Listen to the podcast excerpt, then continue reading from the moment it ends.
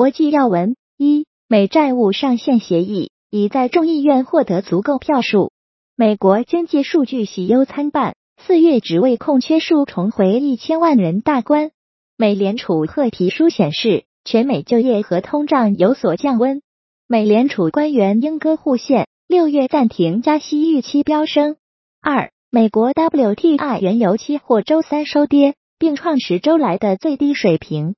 三、惹怒沙特，数家大型财经新闻机构未受欧佩克邀请参会。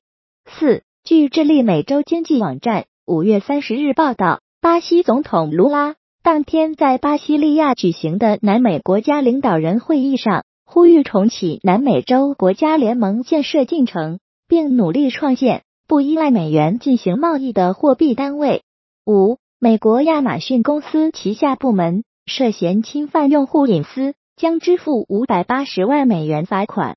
六、全球 Q 一新能源车销量激增百分之二十八，特斯拉比亚迪双雄争霸。七。德国五月调和 CPI 同比上涨百分之六点三，低于四月份的百分之七点六，也低于市场预期的百分之六点七。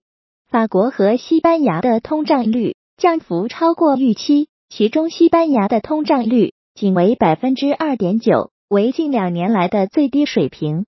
欧元也因德国通胀数据大幅下行跌至两个月低点，美元则涨至三月中旬来新高。八 AI 概念股回落，英伟达跌百分之四。九韩国基准 c o s p i 指数较九月三十日低点上涨了百分之二十，年初至今累涨百分之十六。权重股三星电子自九月底以来已经上涨了近百分之四十。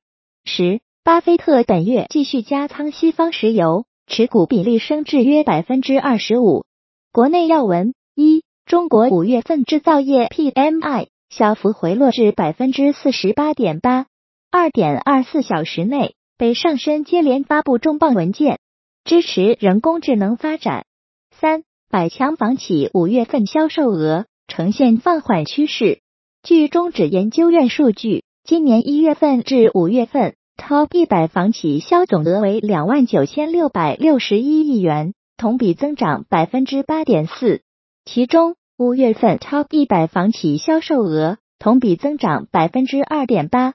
四 AI 热门股 C 三点 AI 第四财季依然亏损，下财年营收指引逊于预期，盘后大跌百分之二十五。美炒作中方拒绝两国防长会晤，国防部回应。